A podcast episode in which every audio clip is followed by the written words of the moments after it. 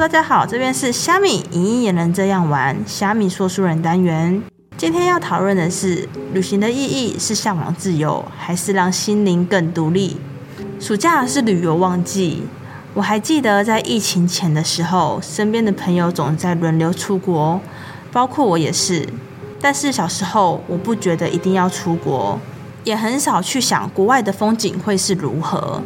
那时候认识世界的方式都是透过学校、历史、自然、生物课本，或是电视旅游节目、新闻媒体、报章杂志等报道来认识世界。那时候觉得透过这些媒介看世界就已经足够了。前几年我因缘际会去到了北欧，还有肯亚，彻底打开了我的世界观。我变得爱旅行，尤其是国外的风景，因为我觉得各国风俗民情文化都是截然不同的，都有各自的独特韵味与特色。若没有实际的去体验，那是很难用言语或是光靠视觉想象就能完全感受到的。所以，我身边的朋友总觉得我算是很勇敢旅行的人，但我想跟下面这几位相比，我应该算是微不足道吧。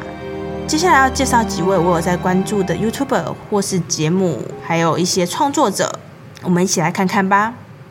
第一位是小象爱出门，他是一个土生土长的台湾 YouTuber。小象大学毕业，本来是做领队的工作，却因为车祸意外，使他出社会不到一年就面临了该如何规划人生的命题。然而危机就是转机，小象在休养的期间内找到了另一个人生的解答。就是拍摄美食影片，因此慢慢的他变成了全职的 YouTuber。没想到反而人生因此更不一样，去到更远的地方。因为我们普遍的价值观总认为女生过了二十五岁后就要开始找结婚对象，三十岁前就应该要结婚生子。因为在这样的压力下，导致很多女生可能在三十岁之前就要放弃自己最原本想要做的事跟梦想。但小夏觉得他的人生还有很多事还没完成，不想因为年龄而退让，而被迫选择了一个自己目前还不想选择的路。我关注到小象是因为几个月前他在美国展开为期两个月的公路之旅，旅程很精彩，外也发生了一个特别的小插曲，就是他意外遇见了一位流浪汉向他拦车。原本不太敢在陌生人的他，其实是非常犹豫的。但小象这时候想到他自己过去在台湾环岛的时候，也曾有拦车失败过的经验，以及这一名流浪，以及这名流浪，以及这名流浪汉其实非常有礼貌，所以他决定掉头去载他。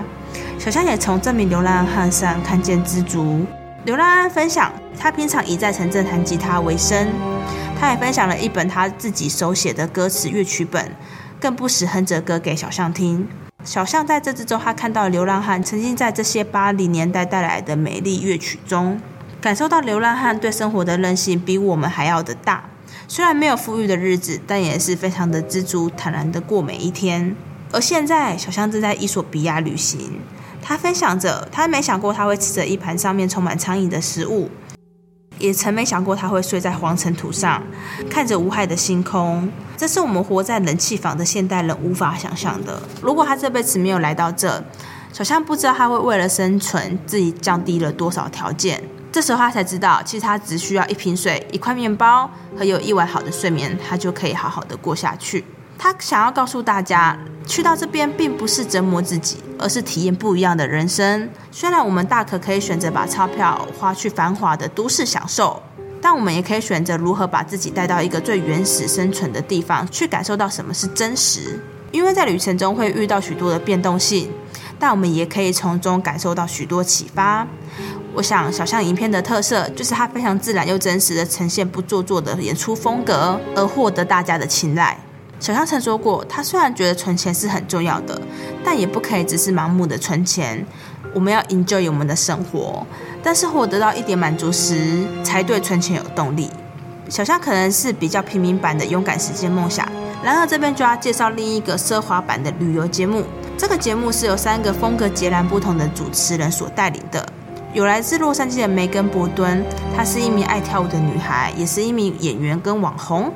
还有一位巴西出生的乔法兰科，他精通五种语言，还有跨文化的成长背景，对旅游也是非常的喜爱。另外一位是路易斯，他是一位成功的房地产经纪商。他十六岁就离开他的家乡，勇敢的追寻美国梦。这个节目在截然不同的三位主持人带领下，他们透过他们自己的背景的专长，像是有室内设计、旅游安排、房地产的角度，为观众去分析与介绍世界各地的优质住宿，还有各式的精彩体验。融入当地的生活、饮食、文化传统，最有看点的莫过于每集节目中都会出现超酷的住宿体验，有不同风格，包括超现代住宿、婚礼墓地、小屋生活等主题，更提供不同的价格标示，可以为观众作为一个参考与建议。他们探访世界上各种度假住宿，每一集都由地点或住宿种类做区分，三个主持人会分别找出最适合该主题的房源。所以我认为这个节目它不单只是在做一个旅游节目，它另外一大看点是它与主持人做一个非常完美的结合，包含主持人的背景跟主持人之间的互动也是另外一大看点。虽然我们可能没有那样的金钱可以来一场非常奢华的旅行，不过看这节目也算是过过干瘾，甚至可以告诉自己未来可以以哪种住宿为目标，创造生活的体验感受。再来这一位是 J.R. Ali，是我好几年前在 YouTube 因为他一部在伦敦拍摄的影片而关注到的 Filmmaker。这部在伦敦拍摄影片是 J.R. 花了一周的时间探索伦敦，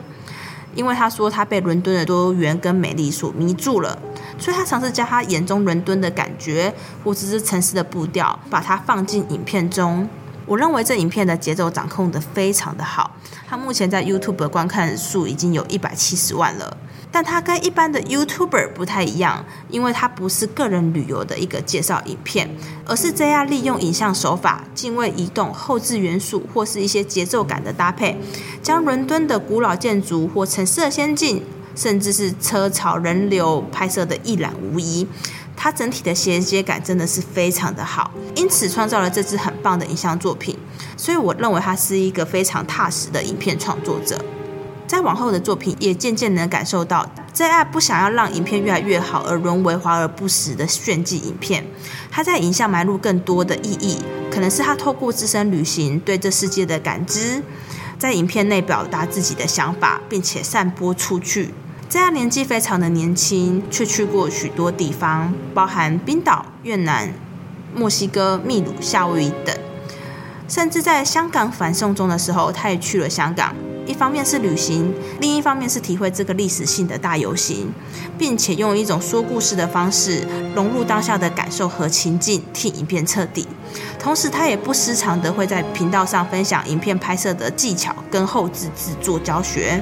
又或是他会以日本为主题，命名为 Japanese Dream。他好像将自己变成了一个未来人，走入了日本梦，并且融入科幻元素。后续 JR 的影片即视感也越来越强，它有一种低调的电影感，却又不失真实，而让人越来越期待他接下来的影片。但因为疫情的关系，我们无法真正的旅游时，身为加拿大人的 JR 开始尝试不一样的方式创作。他在多伦多利用自身的创作情节来持续的替影片创造不一样的新高度，彻底达到旅游的实和想象的虚作为一个完美的结合。但他却在二零二零年底上传了一支影片后，长达一年都没有再推出任何影片。他说：“因为他感到精疲力尽，也许是因为创作不容易。虽然旅行带给他力量，却同时让他疲乏，所以当时他决定休息一年，缓慢步调。但剧情在透露了他已经找回他原本的热情，所以决定回归。上个月更新了一部影片，分享器材设备的内容。”也非常期待他接下来能持续为我们带来不一样的影像感受。看了这三个完全不同的创作者、YouTube 或是节目各式旅游方式，我总觉得旅游告诉我们，我们不能只用眼睛看世界，也必须同时打开听觉、嗅觉、味觉、触觉，用你的五官去辅助，因为那是我们感受生活灵感与力量的来源。虽然在疫情后，我们的世界好像被纷纷改变了，出国似乎变成一件很难的事，所以在台湾的大家开始转为国内旅游。但我发现生活似乎也变得比较知足。换个方式想，我们好像比较容易有一场说走就走的旅行。而且我觉得现在的我们仍然很幸福，因为我们有很多的网络平台或是国内外的节目带着我们一起看世界。但是如果可以的话，我觉得还是要自己实际的去旅行，因为它可以开启我们的视野，我们才能透彻的感受到世界上有那么多的不一样的风景、文化或是历史文物等。在这边分享我说的，在前几年我曾经去过北欧或肯亚，我印象中那时候我第一次去到非常高纬度的北欧，那也是我第一次看到雪。我记得那时候我非常非常的兴奋，因为我没有看过雪。所以，即便那时候我身处在零下二十九度的气温中，但是当我看到了满天星星在我头顶上飞舞着，我能非常的赞叹那样的风景景致。包括我以前从未想过，我此生会有机会踏上非洲这片土地的肯亚，在那边我体会到野生动物们跟动物园里面的动物它们的差别。虽然野生动物它们得自己谋生、探索或是承受不一样的风险。但我想，这就是生命的奥妙，没有被安排好的一切，只有自己因为现实而油然而生的勇气，可以在自己最喜欢的环境中跳跃奔跑。我想，这是最开心的事。